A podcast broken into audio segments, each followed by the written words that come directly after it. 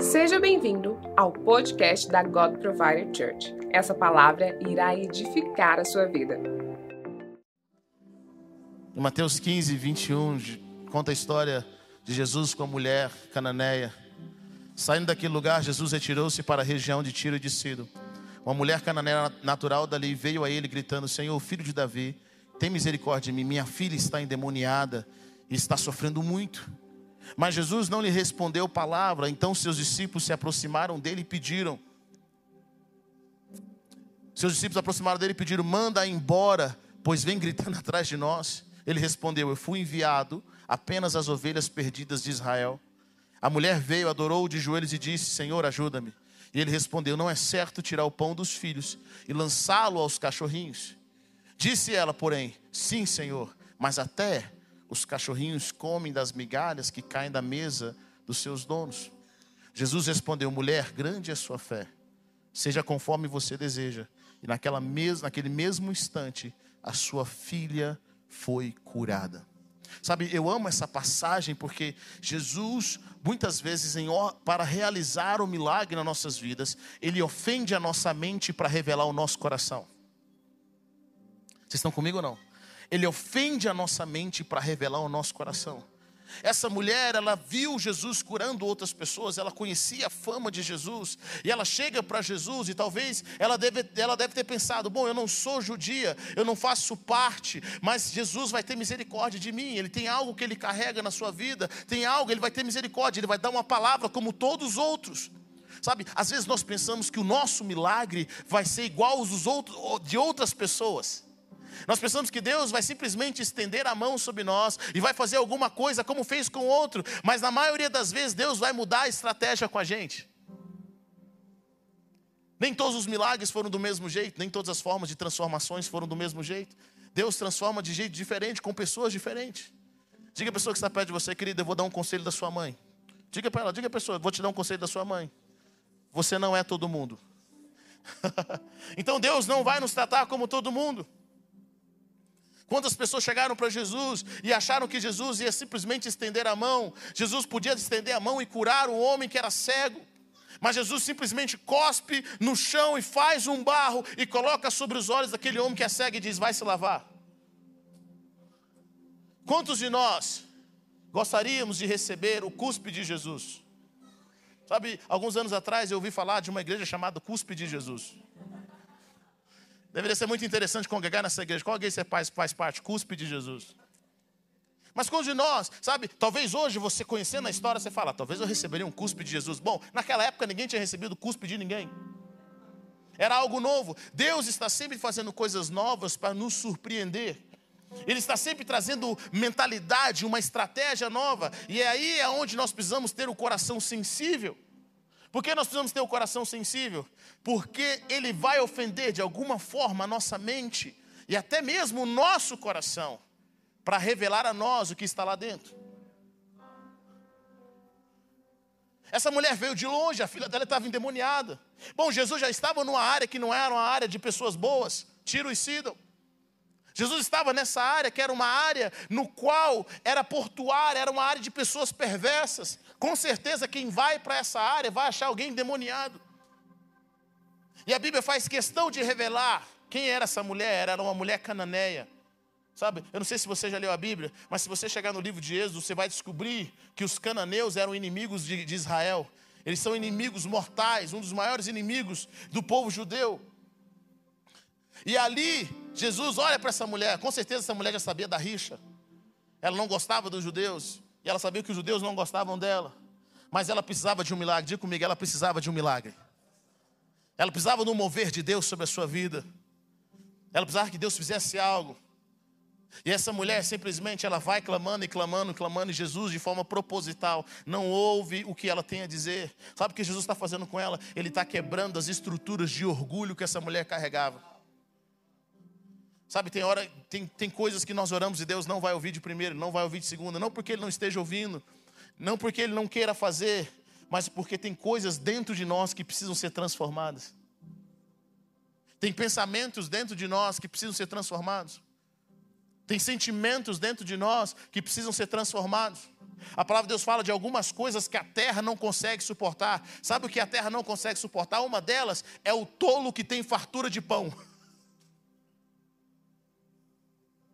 A pior coisa que tem na vida é uma pessoa que é idiota e se torna rico.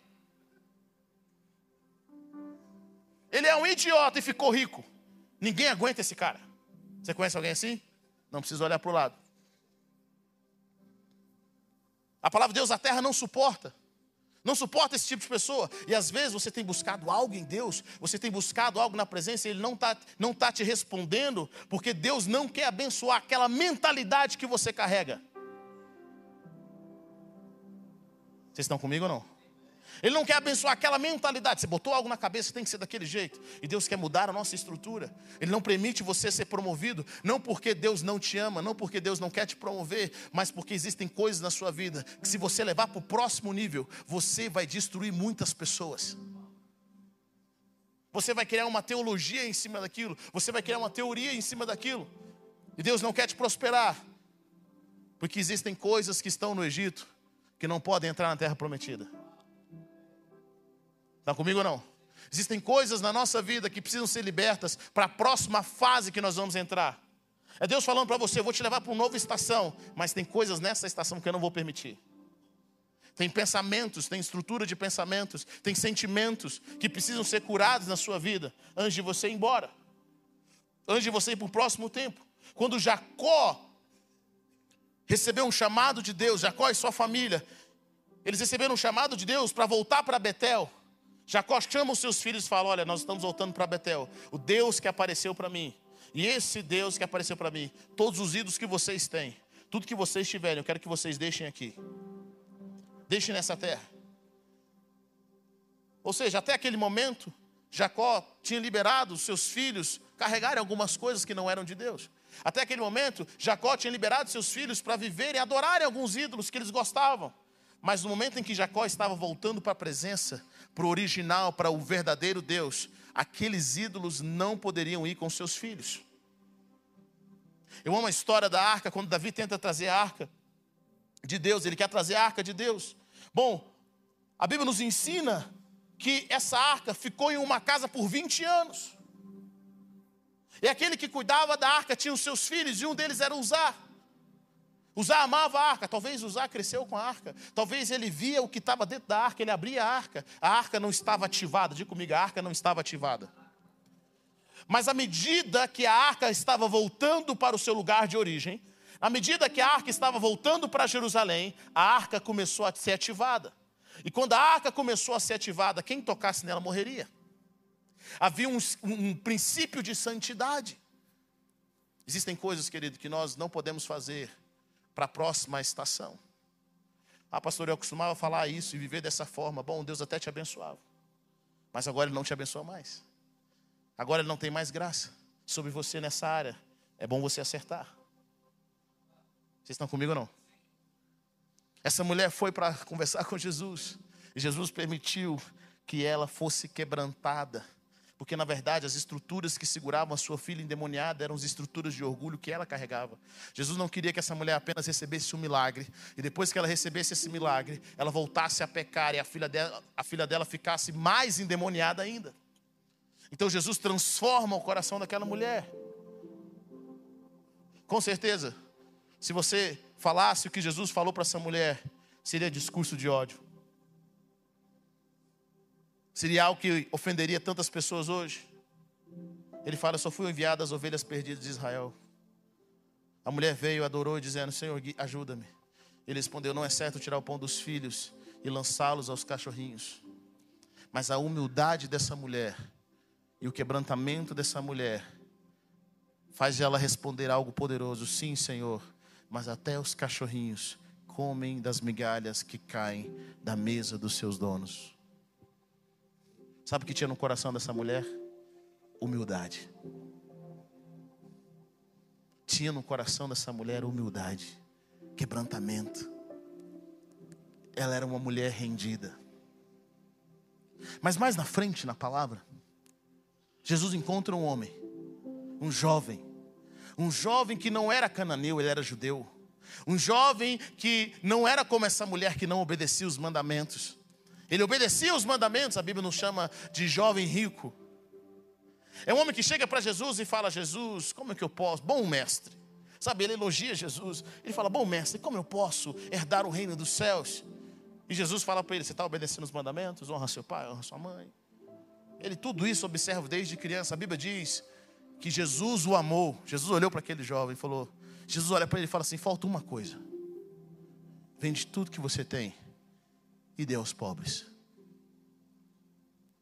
Sabe o que aquele homem fez? Ele não gritou com Jesus, mas a Bíblia diz que ele foi se afastando, entristecido, porque era um homem que tinha muitas riquezas. Olha que interessante. Jesus ofende uma mulher cananeia e ela se quebranta, ela se entrega.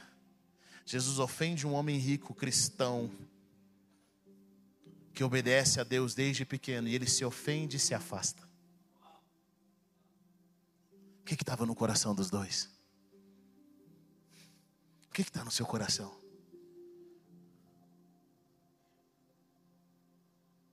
Provérbios 20, versículo 5 diz: Os propósitos do coração do homem são águas profundas, mas quem tem discernimento traz à tona.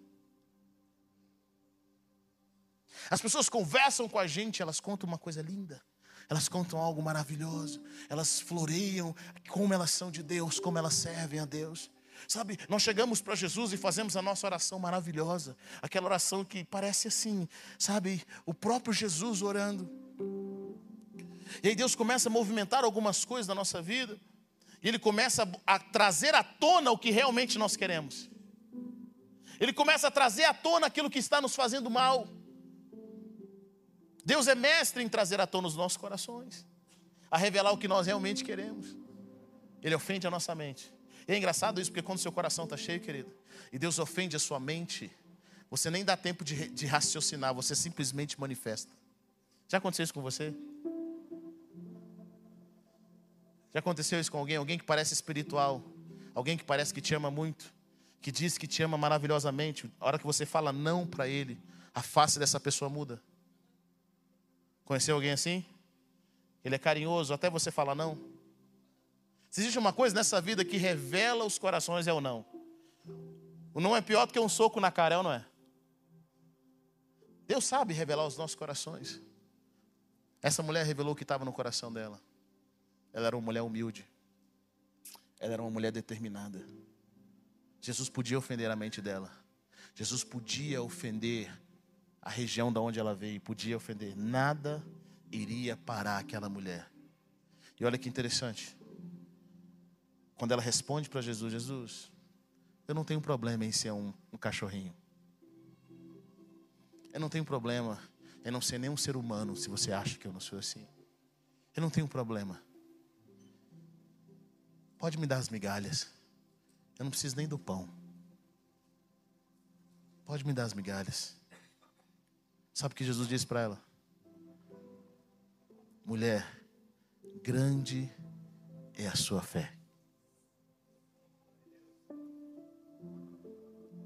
A ofensa de Jesus vai revelar o seu coração e vai liberar a sua fé. Talvez você esteja vivendo coisas agora que estão te ofendendo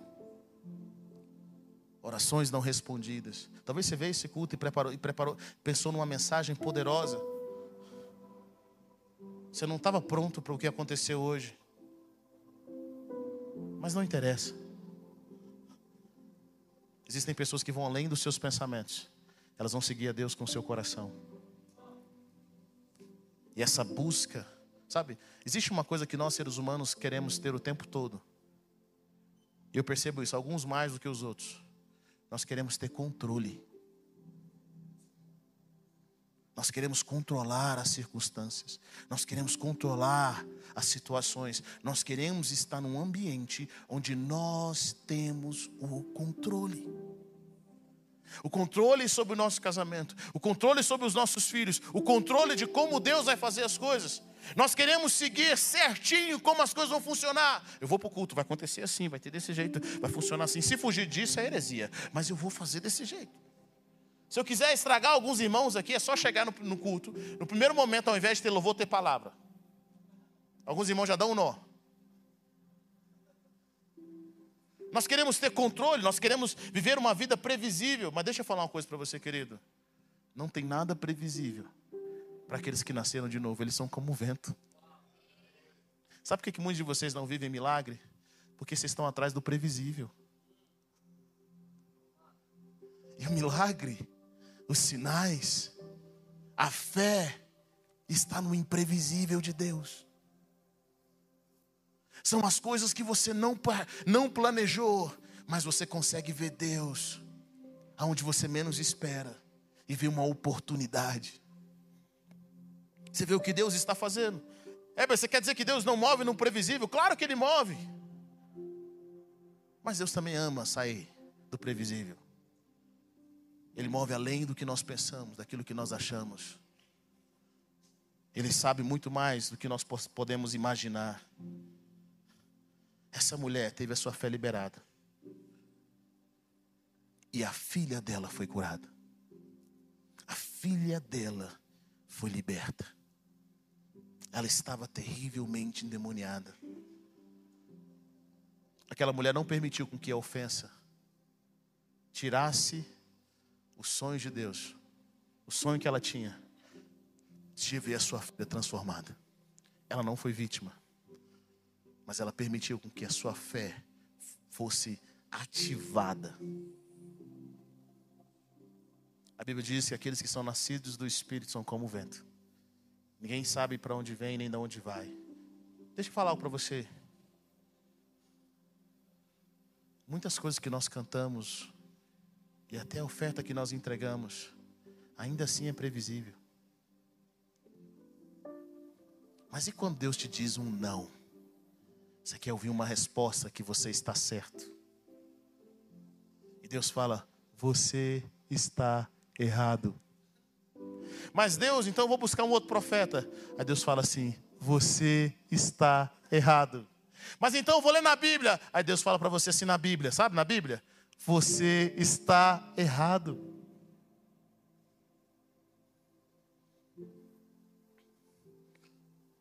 O que, que nós fazemos? Nós nos rendemos e falamos: Senhor, eu estou errado. Está doendo, Deus, mas eu estou errado. Ou nós fazemos assim: vou criar minha própria religião.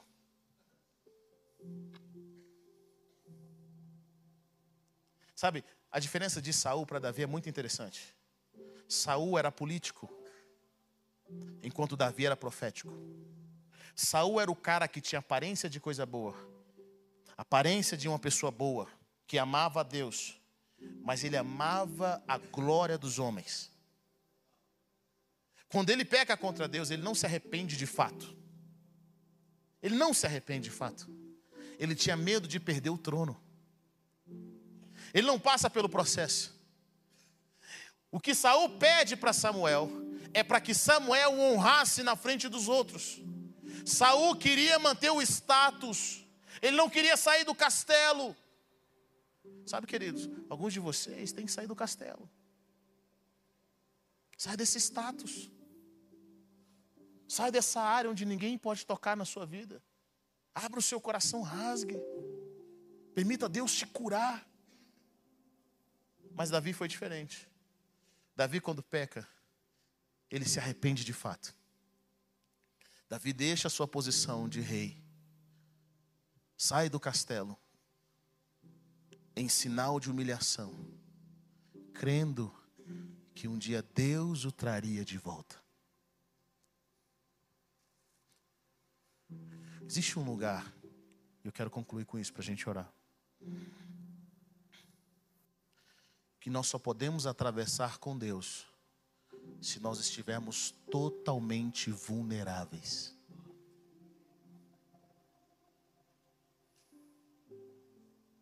Totalmente vulneráveis. Ah, eu quero ressuscitar com Cristo. Bom, para você ressuscitar, você precisa morrer. Está comigo ou não? Quero ressuscitar, quero ser usado por Deus. Deus me usa. Então você vai ter que morrer. E nessa morte você não tem controle. Nesse momento você não tem controle. Talvez alguns de vocês, essa noite, eu sinto isso no meu espírito, estão vivendo momentos em que você não tem controle. Você não sabe o que fazer. Mas Deus está te levando para Ele. É um lugar de renúncia. É um lugar de confiar. É um lugar de entrega. É um lugar onde você não pode fazer nada a não ser o poder de Deus sobre o poder de Deus sobre a sua vida. É onde você fala, Senhor, as minhas mãos não alcançam mais. O meu entendimento, a minha voz, mas eu estou aqui, Senhor, no teu altar. Eu estou na tua presença. Jesus se entregou. Pedro se entregou. Paulo se entregou. Todos os homens de Deus se entregaram ao Senhor, sabendo que era Deus, só Deus podia fazer esse milagre. Só Deus podia ressuscitar dos mortos. Nessa noite eu quero te encorajar a ser vulnerável como essa mulher. Talvez a religião está fazendo você esconder muita coisa no seu coração que está te fazendo mal. Como aquele jovem rico que achava que tinha feito demais, que achava que era melhor do que os outros. Mas no íntimo do seu ser, quando Deus, Jesus revelou o seu coração, Jesus revelou a ele mesmo que ele amava as riquezas mais do que todas as coisas. O que, que você ama? Como Deus pode fazer a sua fé ser manifestada? Deixa Deus te colocar no imprevisível. Deus, deixa Deus te colocar naquilo que você não consegue controlar. E ainda assim você vai saber que Deus nunca perdeu o controle de nada. O apóstolo Paulo passa por um naufrágio. Lá está ele preso. E ele pega uma tempestade no livro de Atos. E a Bíblia nos diz que, o relato que os que estavam naquele barco perderam a esperança da vida. Mas Paulo sabia que Deus ainda tinha um propósito na sua vida. Que por mais que ele estivesse à deriva naquele lugar por vários dias, o Senhor tinha falado com ele, o anjo do Senhor tinha falado com ele, que eles iam sair daquela circunstância. Nós precisamos de uma palavra. Nós precisamos de um norte do reino. Eu sinto nessa noite que o Senhor quer te levar a esse lugar, onde, ainda que você não consiga ver as circunstâncias favoráveis, mas o Senhor está te chamando para olhar para o céu. O Espírito Santo vai te guiar. Obrigado por ter ouvido até o final. Acesse o nosso canal e tenha acesso a mais ministrações.